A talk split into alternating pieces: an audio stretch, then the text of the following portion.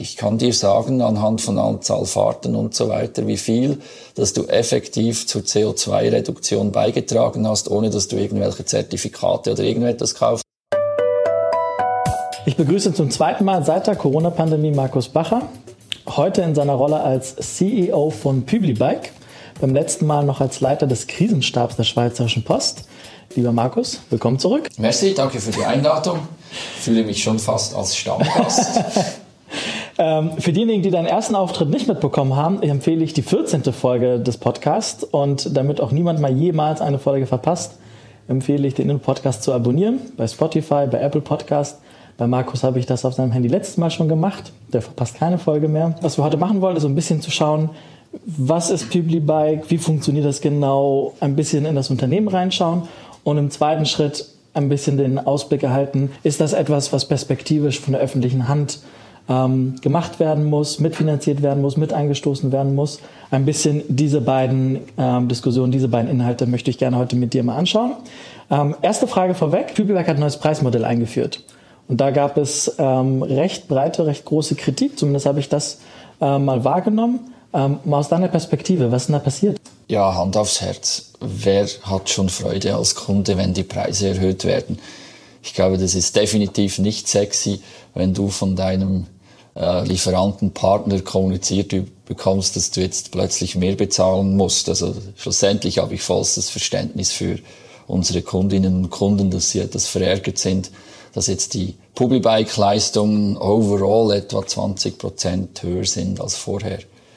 Handkehrum ist es nichts Außergewöhnliches. Wir haben jetzt zwei Jahre Erfahrung im Betrieb von diesen Veloverleihnetzen und da machst du natürlich Erfahrungen, du hast ein Gespür für Betriebskosten, du hast ein Gespür, was du sonst für Ein- und Ausgaben hast. Und das ist jetzt einfach eine Ajustierung nach zwei Jahren Betriebserfahrung, insbesondere in den größ größten Netzen Bern und Zürich. Ich hatte so ein bisschen wahrgenommen, dass die Kritik war nicht unbedingt daran, dass die Preise erhöht werden, natürlich auch, darüber hast du schon erwähnt, ist niemand glücklich, ähm, sondern irgendwie, dass das so eher nebenbei, ich glaube, die E-Mail begann die E-Mail mit dieser Kommunikation, dass die Preise angepasst werden, ähm, begann mit, mit, mit dem Hinweis, hey, du kannst mehrere Fahrräder ausleihen, was bisher aber auch schon ging.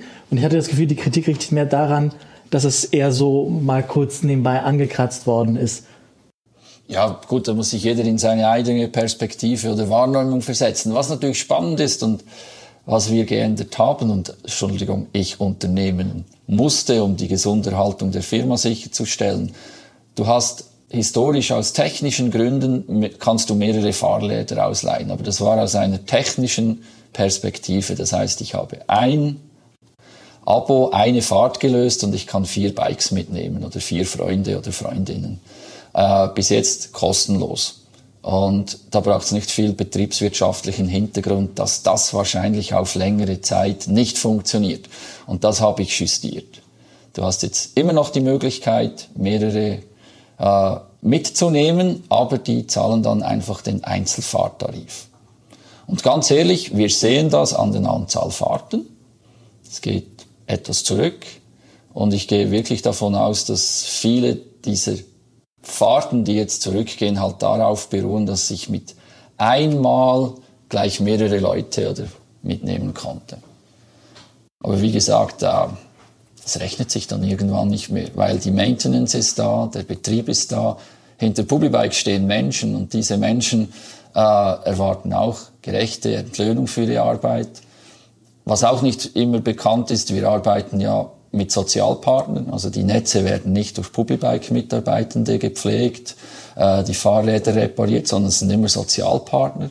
Da entsteht eine Kreislaufwirtschaft, in dem dass wir dann wieder sozial Schwächere eine Chance geben, Arbeit, Wiedereinstieg zu finden, sei es auch mit Integration und so weiter. In Nyon haben wir ein Projekt mit Jugendlichen, die irgendwo die Spur verloren haben und im Rahmen dieser äh, Wiedereingliederung ins Arbeitsleben machen sie unter anderem die Pflege des Netzes in Nyon.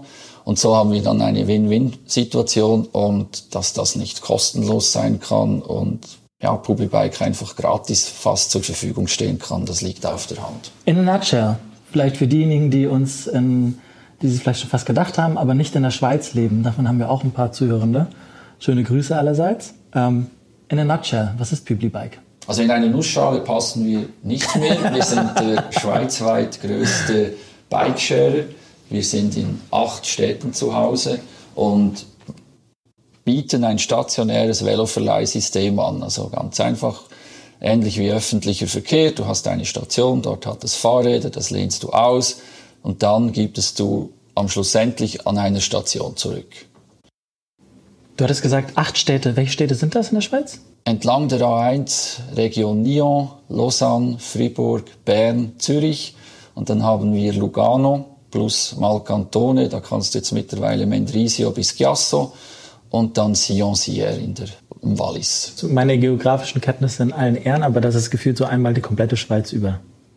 Ja, fehlt noch etwas. Du könntest noch östlicher gehen und etwas sagen, genau. nördlicher genau. gehen. Ja. Aber sonst, ja, Zentralschweiz wäre natürlich auch noch schön, aber wir sind überall etwa präsent. Cool ist, du kannst mit einem, also mit einer Anmeldung, Registrierung bei uns in allen Netzen fahren. Also du bist nicht limitiert auf eine Stadt. Und die Anforderungen sind cool, weil wenn du Fahrrad fahren kannst, etwa 1,40 Meter groß bist, kannst du schon mit deinem Publibike fahren. Alter spielt keine Rolle. Dann, wenn du ein E-Bike möchtest, musst du halt einfach 14 Jahre alt sein. Das ist so vom Straßenverkehrsgesetz. Aber ab 14 kannst du ein Pubbybike nehmen. Wir haben ein Körbchen, dann kannst du Aktentasche, Rucksack, Einkaufstasche, Handtasche oder was du auch immer willst mitnehmen. Ja, und ah, dann heißt es einfach Spaß. Ähm, wie viele Menschen haben sich eigentlich bereits schon registriert? Wir haben 130.000 registrierte Kunden. Es ist spannend, da hast du eine Population, die hat, die registriert sich, macht Spontanfahrten, vielleicht längere Zeit nicht mehr. Dann hast du ein Spektrum von Leuten, die ganz viel fahren. Und in diesem ganzen Cluster hat es dann auch äh, Kundinnen und Kunden, die das Abo gesponsert bekommen von ihrem Arbeitgeber, also im Sinne von Mitarbeitermobilität. Wie viele sind das, kann man das sagen? Ja, Hälfte, Hälfte. Okay. Das ist wirklich spannend. Die Hälfte sind äh, Kunden, Privatkunden kann man sagen, 50 Prozent sind Geschäftskunden. Okay. Also Aber im Sinne der Nutzung kannst du es nicht sagen. Es hat auf beiden Seiten Heavy User, Low User, also das ist durchmischt. Aber das wirklich Spannende ist, und das Rätsel konnte ich noch nicht lösen, 70 Prozent der Fahrten werden von Männern generiert. Also die Frage ist, was braucht es noch, dass die Kolleginnen aufholen? Vielleicht haben die ihre eigenen Fahrräder. Es kann gut sein. Aber das Fahrraddesign, das wir haben, ist ein Quereinsteiger. Also das heißt, wäre eigentlich prädestiniert zum Aufsitzen, ist nicht kompliziert. Aber es ist spannend zu sehen, wenn du so die Statistik nimmst, dass Hobelbike fahren ist momentan noch eine Männerdomäne und äh, ist mir ein Rätsel. Bleiben wir mal dabei. Was, was kannst du noch Spannendes aus den Daten, an Erkenntnissen, an Beobachtungen rausziehen, die du mit uns teilen kannst? Ja, ich nehme etwas, wo jetzt zentraler ist. Äh, wenn wir jetzt die ganze Corona-Krise anschauen, dann kannst du ein Tagebuch schreiben mit Publibike, weil irgendwo im März kam der Lockdown in der Schweiz, also Stay at Home, macht Homeoffice, alles reduziert und da gingen die Fahrten dramatisch runter. Also wir hatten so 2000 Fahrten pro Tag in der Schweiz. Und dann im Vergleich zu sonst äh, über 10.000. Und dann hast du gemerkt, langsam Ostern und schönes Wetter. Und dann an den Wochenenden stiegen dann die Fahrten überproportional. Dann hast du gemerkt, wenn schönes Wetter ist, dann stiegen die Fahrten wieder. Da hattest du so einzelne Tagespeak. Wenn es regnet, ging es dann auch wieder runter auf 2000. Und dann hast du gemerkt, ab Mai kamen die Leute wieder aus der Wohnung, aus dem Haus, gingen raus, unabhängig von gewissen Lockdown-Maßnahmen und dann waren wir plötzlich wieder über 10.000. Bis dann so Spitzentag im Juni mit 17.000 Fahrten in der Schweiz pro Tag. Also eigentlich so eine schöne Journey. Also was, was lernst du aus den Daten? Wir wissen, wenn gutes Wetter schlechtes Wetter ist. Das ist etwas plakativ. Wir wissen, ob viele Geschäftskunden, also Geschäftsfahrten gemacht werden oder nicht. Ist. Wir wissen, natürlich in den Städten, von welcher Station aus äh, zu welcher Station die Leute fahren.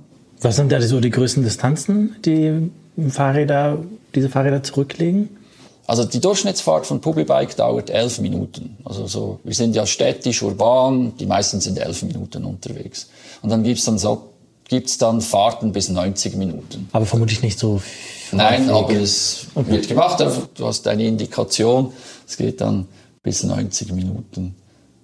Und was du natürlich auch feststellen kannst, wo sind die Hotspots? Also zum Beispiel Bahnhof Bern ist einer. Dann immer im Sommer in Bern das Eichhölzli, das für die, die es nicht kennen, dort steigt man in die Aare, schwimmt dann mit der Aare wieder zurück Richtung Stadt Bern, steigt aus, nimmt dann wieder ein Publibike und fährt dann wieder hoch. Und so gibt es dann Situationen, dass wir 350 Fahrräder an einer Station haben, aber niemand fährt die wieder weg von dort. die okay. wir dann wiederholen, also beziehungsweise unser Partner. Du hast gesagt, ungefähr 65.000 Private, 65.000, die über ähm, Rahmenverträge mit Unternehmen mhm. ähm, reinkommen. Was, welche Unternehmen sind das so, wenn du das sagen darfst? Es ist äh, branchenunabhängig, querbeet. Es geht einfach darum, Unternehmen oder wir sind heute auf der Suche nach nachhaltigen Mobilitätslösungen Firmenfahrzeuge sind immer weniger opportun, hat vielleicht auch mit der Einstellung zu tun, der verschiedenen Generationen. Auto ist nicht mehr das Wichtigste. Du möchtest aber auch dich als Firma nachhaltig positionieren.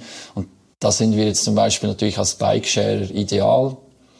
Du offerierst deinem Mitarbeiter ein Fringe Benefit, er kann Publibike nutzen. Äh, und da haben wir immer mehr Nachfrage. Konkret, das sind Spitäler, das sind Technologieunternehmen wie Google.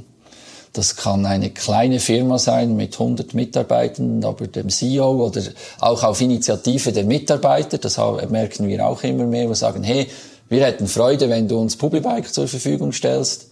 Das geht dann bis äh, Post, SBB natürlich, also querbeet. Wie viel, ähm, wie viel zahlen die Unternehmen dafür Publibike?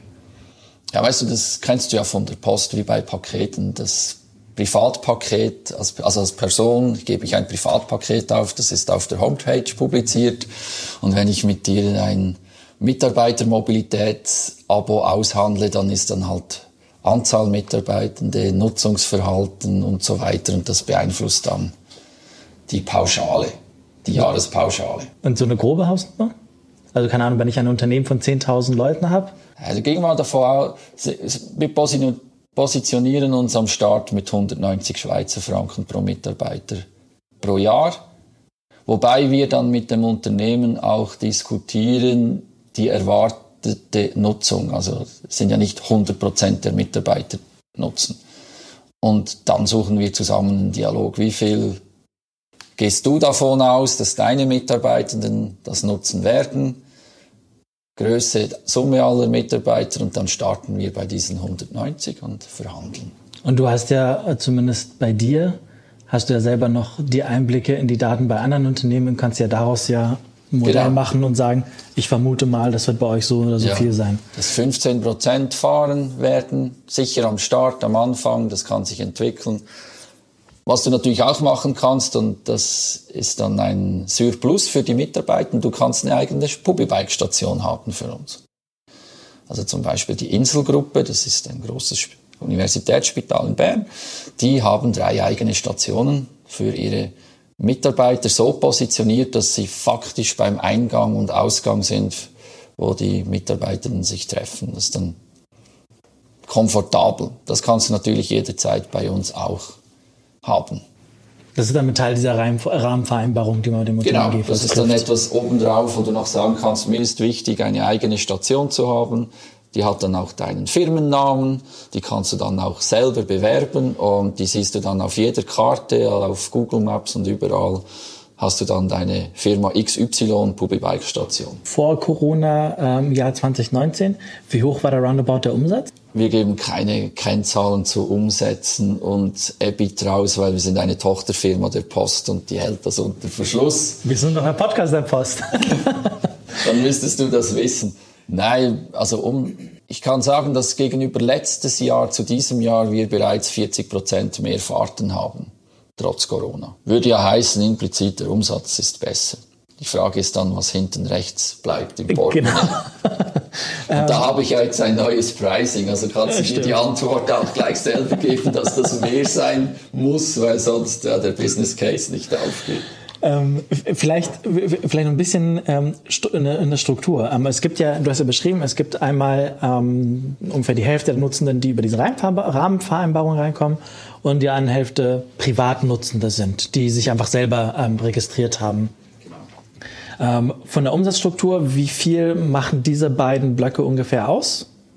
Es ist langweilig mit Publibike, aktuell 50-50. Ah, wirklich? Auch? Ja.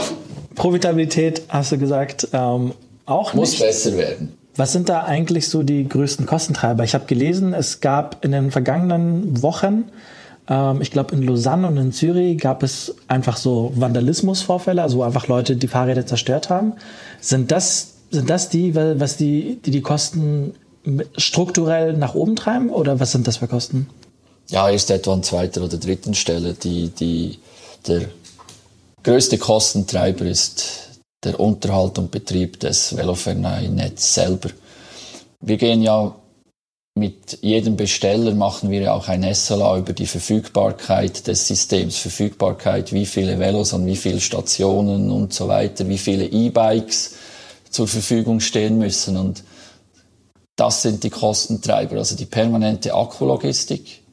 Wir tauschen ja die Akkus an unseren Fahrrädern, wir haben keine Ladestationen, das heißt, wir betreiben eine Akkulogistik, das sind eben, nehmen jetzt exemplarisch Mitarbeitende vom Kompetenzzentrum Arbeit in Bern, die fahren dann rum, natürlich mit den entsprechenden Informationen, wo, an welcher Station hat es Fahrräder, die kein Akku mehr haben und tauschen die dann permanent aus. Dann gibt's natürlich die Station, die sagt, hey, ich bin leer, ich habe keine Fahrräder mehr. Dann schauen wir, dass wir da wieder ein Minimum an Fahrrädern hinbringen. Dann haben wir Stationen, die sagen, hey, ich, also übervoll im Sinne von, hey, da stehen 60, 70 Fahrräder, Klassiker am Bahnhof Bern. Äh, da könnte man wieder ein paar abholen und verteilen und das ist der Hauptkostentreiber. Wie viele jetzt nur mal beispielsweise in Bern?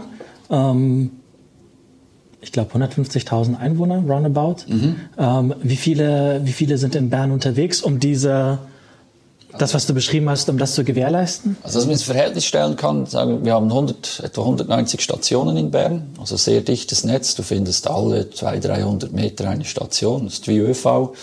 Äh, knapp 2000 Fahrräder, 40 Prozent elektrisch.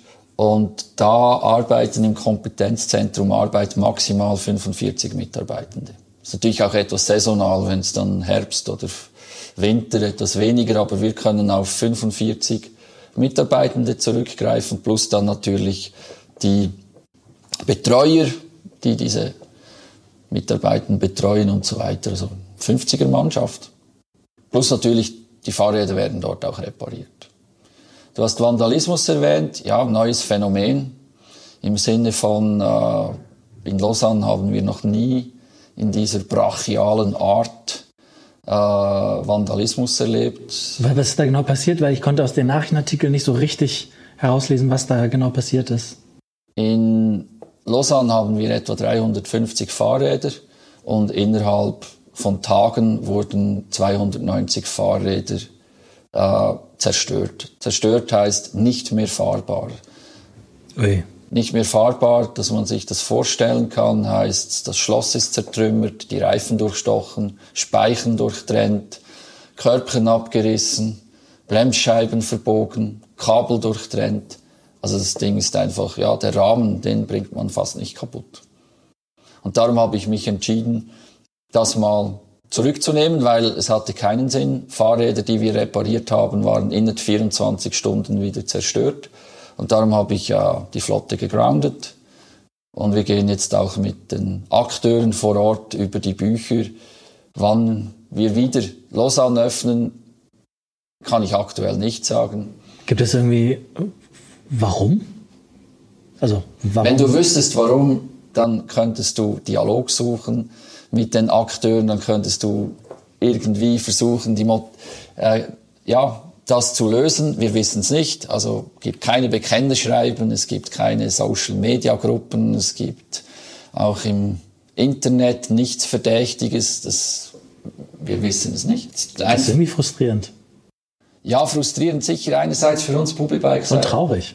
Selber, was uns ja noch viel mehr traurig macht, ist all die Leute, die zum Beispiel in Lausanne Publibike fahren wollen und ich jetzt in der schönsten Sommersaison alles schließen musste, nur weil irgendjemand oder irgendeine Gruppe das Gefühl hat, es macht Spaß, Publibike zu zerstören.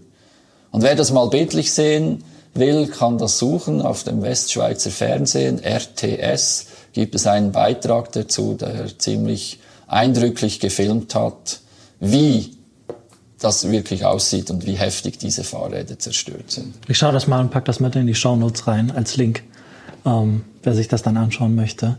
Ähm, vielleicht zu einem vielleicht hoffentlich schöneren Thema. Du hattest anfangs gesagt, ähm, dass du an jetzt an der Preisschraube ähm, gedreht hast. Ähm, vielleicht ein bisschen Blick darüber hinaus. Wie schauen die Expansionspläne aus? Also aktuell ist mir wichtig, dass wir in den bestehenden Netzen besser werden, Ertrag steigern können. Wir sind, wir sind sehr offen, wenn es Ausschreibungen gibt. Meistens werden in der Schweiz auf jeden Fall Bike-Sharing-Netze ausgeschrieben. Äh, ausgeschrieben, also durch die Städte? Durch die Städte oder eine Interessengruppe. Und da werden wir sicher das im Auge behalten. Wir sind bereit, äh, den Dialog zu suchen. Hauptaugenmerk für mich ist momentan die Rentabilität in den bestehenden acht Städten zu erhöhen, weil da gibt es noch enormes Potenzial. Das heißt beispielsweise pro, ja? sorry, ähm, ähm, heißt das beispielsweise quasi pro Fahrt, pro Fahrrad ähm, die Auslastung zu erhöhen oder bedeutet das pro Fahrt einfach ein bisschen mehr überbleibt? Oder was heißt genau Profitabilität erhöhen? Also mein, mein großes Ziel ist natürlich, viele Firmen zu gewinnen, die ihren Mitarbeitenden Publibike zur Verfügung stellen, als Mobilitätslösung, als nachhaltige Mobilitätslösung. Und wenn du schaust, wie viele Firmen in, in Städten wie Bern, Zürich, Fribourg oder in der Region Nyon oder auch in Lugano Sotto sind, da gibt es noch enorm Potenzial dort Fahrrad fahren, äh, öffentlicher Verkehr, wo wir uns da eigentlich auf der letzten Meile dazuzählen, zu fördern, bevor wir da viele Städte einfach mal äh, Systeme hinstellen. Gibt es, ähm, gibt es jenseits davon, dass man ein attraktiver Arbeitgeber sein kann, dass man seinen Mitarbeitenden was anbieten kann, ähm, dass man gegebenenfalls auch sowas wie sagen, die Fahrradstation direkt am Eingang mhm. zur Arbeit machen kann. Ähm, gibt es weitere Aspekte, wo Mitarbeiten, äh, wo Unternehmen, ähm, sagen wir mal sehr umgangssprachlich formuliert, scharf darauf sind, unbedingt mit Public Bike was zu machen?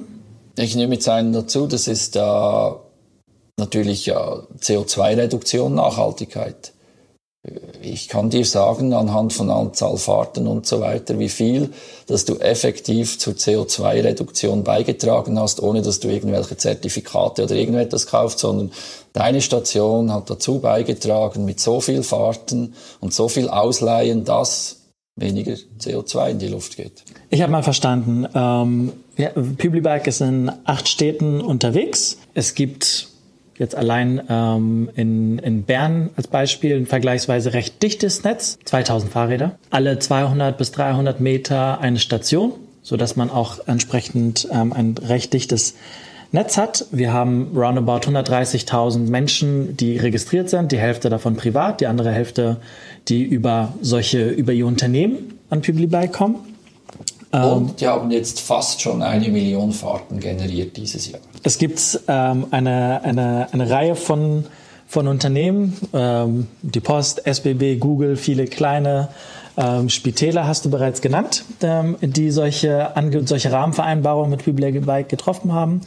Ähm, du hattest schon so ein bisschen ange, angekratzt, dass auch die Profitabilität jetzt ein bisschen gestiegen ist. Da bin ich mal sehr gut. Ich würde so ein bisschen versuchen, mal den zweiten, den zweiten Sprung zu machen. Ich habe ein, ähm, ein Zitat von dir gelesen, ähm, das, dort das dort lautete, das Geschäft mit Leihvelos kann nicht rentabel betrieben werden. Ähm, und ich habe einfach für mich mal so ein bisschen nachgedacht. Es gibt so in Städte wie in Deutschland, in Berlin, da gibt es solche Bike-Sharing-Angebote in allermeisten Fällen von der Deutschen Bahn. Da investiert aber die Stadt mit.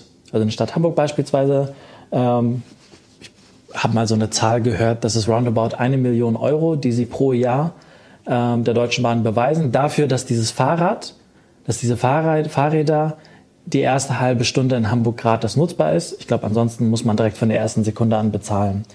Ähm, geht, siehst du, siehst du die Zukunft solches, eines, eines solchen Angebots ähm, da dass es so einen staatlichen, staatlichen Support mit braucht, damit das funktionieren kann? Ich muss schnell etwas ausholen, um meine Aussage natürlich in den Kontext zu stellen, für die, die die Schweiz oder die das ganze Thema Publibike nicht so kennen. Ah, die Aussage beruht daraus, dass wo Publibike gestartet ist mit den Städten Bern und Zürich, man sehr euphorisch und auch, sagen wir mal, davon ausging, dass das ein Selbstläufer wird. Und man hat diesen Städten ein Angebot unterlegt, wo sie sich eben nicht beteiligen müssen. Explizit nicht, insbesondere an Betriebskosten. Das war aber, das war, da warst du noch nicht bei Publibike dabei, ne? Okay. Da war ich noch nicht dabei und die Erfahrung hat jetzt einfach gezeigt, dass wenn dieser Teil fehlt, es enorm schwierig ist, aus reinen Fahrten, also unabhängig, ob sie ja geschäftlich privat sind, und mit Werbung äh, eine Rentabilität hinzubringen. Man muss ja auch sehen, wir haben es vorhin diskutiert, Pubibike ist nicht ein, ich sage jetzt fast touristisches Angebot, wo man weiß, es kommen zwei Millionen Touristen und die fahren dann etwas Fahrrad und dann habe ich für mich meine eigene Rentabilität, weil ich kann dann selber entscheiden, mache ich Stationen oder nicht. Wir haben mit dem Besteller, mit der Stadt zusammen definiert, so viele Stationen, so viele Fahrräder. Dann hast du automatisch einen fixen Betriebskostenblock. Und da merken wir jetzt mit dem Setup von Bern und Zürich, das war zu euphorisch, das war zu optimistisch. Äh, es braucht einen Beitrag. Und die anderen Verträge, die wir jetzt gemacht haben, die anderen sechs Verträge mit den Städten, Regionen, dort haben wir genau den Setup. Es ist nicht genau gleich wie in Deutschland, wie du skizziert hast, aber da ist es auch so, die Stadt, die Region zahlt einen Teil der Betriebskosten. Wir erwirtschaften aus unseren Fahrten einen Ertrag und versuchen noch mit Sponsoring und Werbung das abzurunden. Und dann kannst du sagen, funktioniert ein Veloverleihsystem, insbesondere wenn es angedacht ist äh, wie ÖV, wie letzte Meile und so. Ich habe eine Hypothese. Äh, meine Hypothese ist, dass ein solches Angebot, was dazu führt, dass die Leute tendenziell darauf verzichten, ähm, beispielsweise einen Bus oder ihr Auto zu nehmen, dass wenn das dazu einfach dazu führt, jetzt in Corona-Pandemie-Zeiten einfach eine Ansteckungsgefahr verringert wird. Ähm, wenn sie mit dem Fahrrad fahren, ohnehin ähm, sagen wir mal, vielleicht für Menschen wie ich, die eher unter Bewegungsmangel leiden, das eine schöne Gelegenheit ist, ähm, um sich ein bisschen zu betätigen. Ähm, dass das eigentlich doch dazu führen sollte, dass die Allgemeinheit, die Gesellschaft ein Interesse daran hat, dass das passiert. CO2 vermindern, sich gesund verhalten, in Anführungsstrichen dadurch, dass ich im Fahrrad fahre. Ähm, sollten, sollten solche Argumente nicht dazu führen, dass man als, als, als Gesellschaft, als Gemeinde, als Stadt sich entscheidet, hey, das ist uns wichtig, wir wollen, dass die Leute das tun. Also ergo sind wir auch bereit, so viel Geld in die Hand zu nehmen, damit das ein Angebot für die Einwohner meiner Stadt ist, dass sie nutzen sollen und nutzen dürfen, dadurch, dass ich gratis mache. Also in diesem Sinne kann ich deine These bestätigen. Es geht dann halt aber schlussendlich auch um Realpolitik. Ich glaube, dass die einzelnen Besteller oder sage jetzt mal vielleicht die Exekutive in einer Stadt durchaus diese Gedanken hegt oder auch eben weniger Individualverkehr in der Stadt haben will. Das wäre auch noch ein Punkt ja. und so weiter. Aber schlussendlich, ja, wie viel ist die Gesellschaft oder die Stadt bereit, da zu investieren? Und ich glaube einfach mit diesen drei Hebeln, die ich erwähnt habe, Besteller, wir mit unserem Modell plus noch Unterstützung, Werbung, Sponsoring, wenn du diese drei Hebel gut justierst, dann funktioniert's. Es muss halt einfach auch die Bereitschaft da sein. Die Bereitschaft da sein, das auszuprobieren und genau. halt auch mal anzupassen, wenn es halt nicht hinhaut. Genau. Mit Blick auf die Zeit würde ich versuchen, mal die Abschlusskurve zu bekommen. Wie häufig nutzt du eigentlich Publibike? Fast jeden Tag. Zweite Frage. Du warst lange Führungskraft in der IT der Schweizerischen Post und bist jetzt CEO bei Publibike. Was war so der größte Unterschied? Also ich würde zuerst, bevor wir zum Unterschied gehen, was ist die größte Gemeinsamkeit? Publibike ist eine IT-Firma. Weil irgendwann sind die Fahrräder designt, die stehen da, die sind gebaut, die Stationen sind gebaut und alles andere ist dann digital. Ich hole dich digital ab mit deiner App, ich begleite dich digital, du hast die Informationen von uns ausschließlich digital. Also in diesem Sinne habe ich jetzt um deine Frage zu beantworten, statt dass ich nur Informatik gemacht habe, habe ich jetzt eine Firma, wo ich die Gesamtverantwortung habe von Kundendienst, Betreuung, Marketing, Sales und so weiter. Aber schlussendlich ist Publibike mittlerweile auch eine IT-Firma. Am Espace Lab haben wir eine Fläche für dich reserviert, die du gut kennst. Welches Zitat darf dort von dir stehen? Cash is King. Cash is King. Markus Bacher, vielen Dank. Merci auch.